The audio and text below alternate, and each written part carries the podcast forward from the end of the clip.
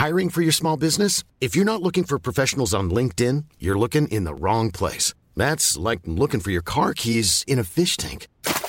LinkedIn helps you hire professionals you can't find anywhere else, even those who aren't actively searching for a new job but might be open to the perfect role. In a given month, over 70% of LinkedIn users don't even visit other leading job sites. So start looking in the right place. With LinkedIn, you can hire professionals like a professional. Post your free job on linkedin.com slash people today. Las historias de ayer viven en nuestra memoria hoy. Desde Zacatecas, cofre de leyendas en voz de María Eugenia Márquez. Comenzamos. Promesa cumplida, recopilada por Luis Miguel Berumen Félix. La leyenda que vamos a contar el día de hoy, a compartir con ustedes, es una leyenda de Jerez, Zacatecas. Es la leyenda de la Capilla del Diezmo. Pero bueno, pues antes de irnos a la leyenda, queremos contarles que este eh, templo del diezmo se le ha atribuido tradicionalmente varias personas a Damaso Muñetón, pero no, su autor es el alarife jerezano Domingo Román. Esta confusión tal vez se debe a que Damaso Muñetón dejó una prolífica obra en nuestro querido Jerez y aunque después se ha sabido que fue nacido en Tepetongo, él siempre se consideró jerezano y también así dio testimonio en vida de serlo. Si vemos en Jerez entre las numerosas obras que se encuentran de su autoría, pues está el Portal de las Palomas, la Escuela de la Torre, mm, el Portal Humboldt, y además muchas otras en casas particulares y por supuesto también en el mismísimo Panteón de Dolores de Jerez. Pero bueno, hablamos de la Capilla del Diezmo y esta fue planeada y ejecutada por el maestro de obras jerezano, don Domingo Román. Y fue solicitada, construida y solicitada por la familia Sánchez Castellanos, que fueron los benefactores de la obra. Esta familia era propietaria en Jerez de una fábrica de jabón y también de la compañía de diligencias que en aquellos años recorría el camino entre Zacatecas y Jerez. Y bueno, pues eh, el matrimonio eran don Antonio Sánchez Castellanos y su esposa, doña María Guadalupe Bonilla, que costearon completamente su fabricación. Eh, lo hicieron en un barrio al que le llamaban en Jerez el Barrio Nuevo o Barrio de los Caleros.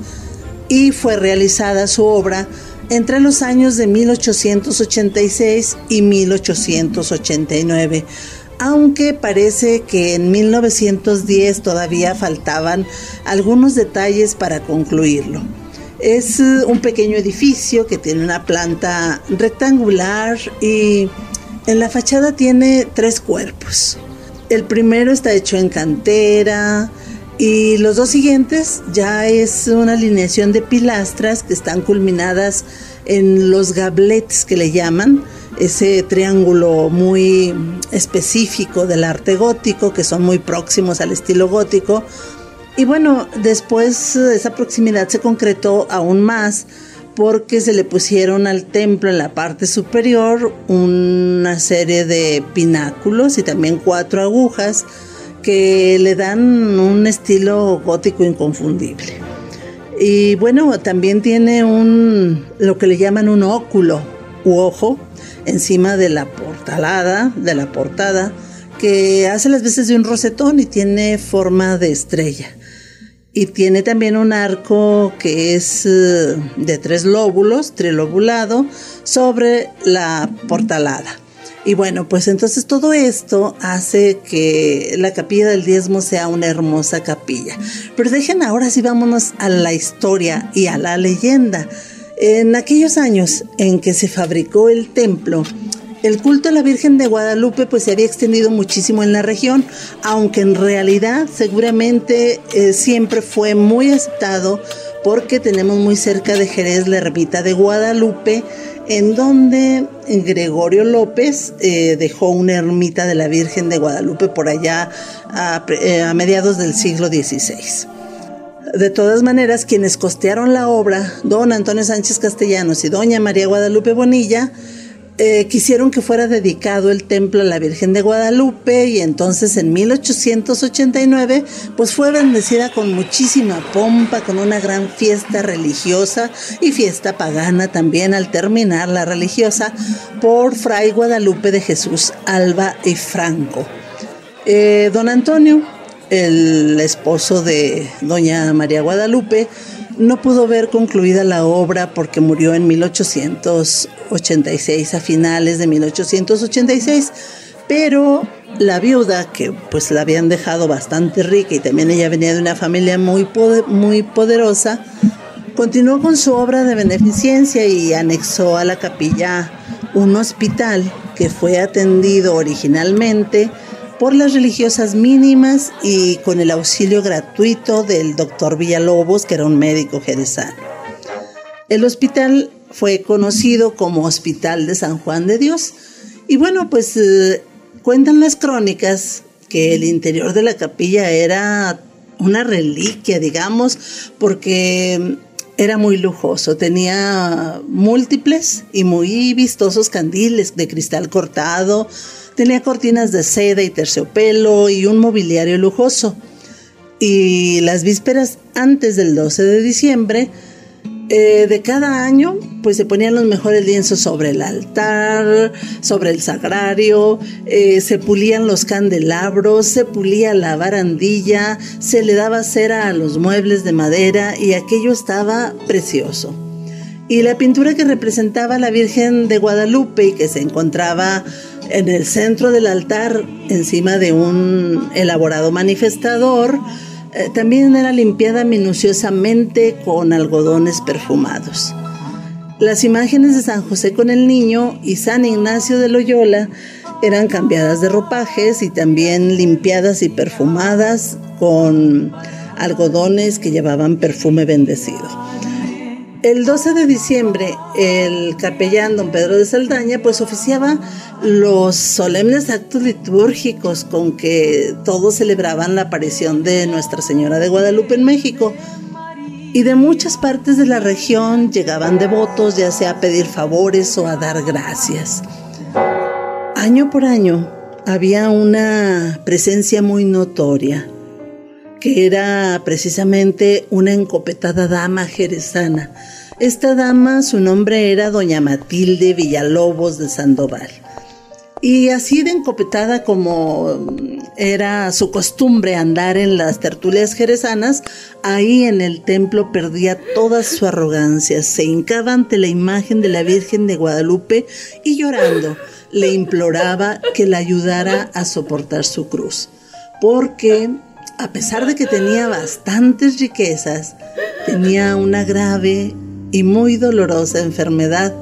Y bueno, pues por esta enfermedad se cuenta que tenía diversos conflictos familiares.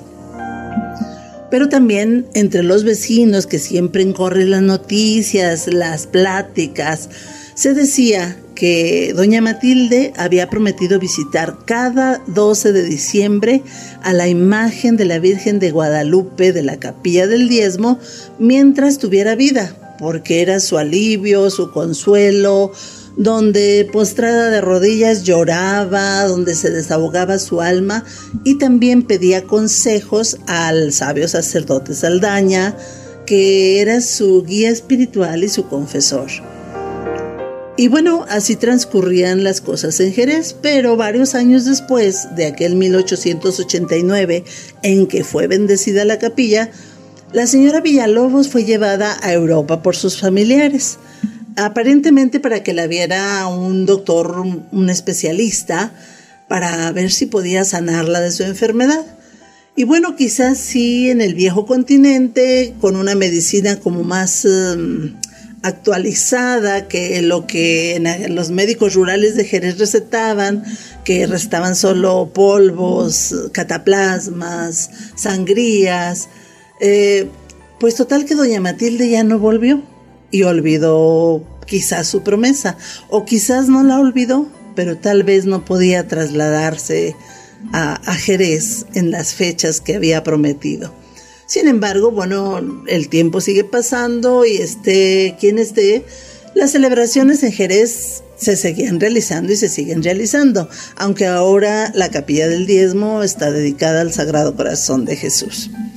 Y esas celebraciones de Jerez mmm, siempre se seguían haciendo con esa misma dedicación y pompa con que se hacía con mucho cuidado para hermosear la capilla de manera especial con esas fechas. Y fue un 12 de diciembre cuando el sacerdote Saldaña, encargado del templo, le pidió a un fotógrafo que una vez que se terminara todos los oficios religiosos, se tomara una fotografía para dejar un testimonio gráfico de la hermosura y del arreglo de la capilla. Así es que cuando toda la gente salió y estaba el templo a solas y completamente iluminado, el fotógrafo preparó su placa, tomó la gráfica, pero al revelarla se quedó mm, un tanto desconcertado, porque en la foto del lado del púlpito, pues aparecía una borrosa silueta, parecía una mujer que estaba hincada frente a la Virgen de Guadalupe y en una actitud total de oración. El sacerdote vio las fotos y bueno, pues también se le hizo raro porque él estaba seguro de que ya no había nadie en la capilla cuando el fotógrafo realizó su trabajo, pero pues como no le servían las fotos para lo que quería, porque su intención era enviarlas al obispo de la diócesis, el obispo Fray Buenaventura Portillo, para que él pudiera apreciar el estado en que se encontraban las condiciones para el culto en la capilla del diezmo, pues eh, lo que hizo ya se olvidó del asunto, guardó la fotografía y demás. Pasaron los meses y cerca de la Semana Santa llegó un pariente de doña Matilde Villalobos de Sandoval para comunicarle al sacerdote, al capellán de la capilla del diezmo, que doña Matilde había muerto el 12 de diciembre anterior y que había muerto invocando la protección de la Virgencita de Guadalupe. Don Pedro Saldaña se quedó impresionado y de pronto recordó aquella foto y la imagen de la mujer, así como una silueta oscura que parecía estar orando frente a la Virgen de Guadalupe. Así es que se dedicó a buscar la foto rápidamente en los libros en su escritorio donde lo había guardado y al encontrarla se quedó observándola detenidamente. Y sí, encontró un parecido con aquella señora que había prometido ir cada 12 de diciembre a visitar a la Virgen de Guadalupe. Y como el visitante estaba un poco extrañado del comportamiento del clérigo, se le quedaba viendo sorprendido. El sacerdote subió la mirada y le dijo, cumplió su promesa. Y bueno, durante la revolución la capilla del diezmo pues fue abandonada, semidestruida. Ahí estuvo a un lado un batallón militar y bueno, hasta últimamente se ha rescatado por la intervención de los vecinos. Pero queda fehacientemente para la historia aquella foto de una mujer que habiendo muerto en tierras europeas, su pensamiento la trajo a cumplir una promesa de oración y de pedido de cuidados frente a su amada Virgen de Guadalupe. El cofre se ha cerrado. Te esperamos en el siguiente podcast con más leyendas de Zacatecas. Síguenos en nuestro Twitter, arroba podcastom o escríbenos a nuestro mail podcast.om.com.mx. Esto fue una producción de El Sol de Zacatecas para Organización Editorial Mexicana.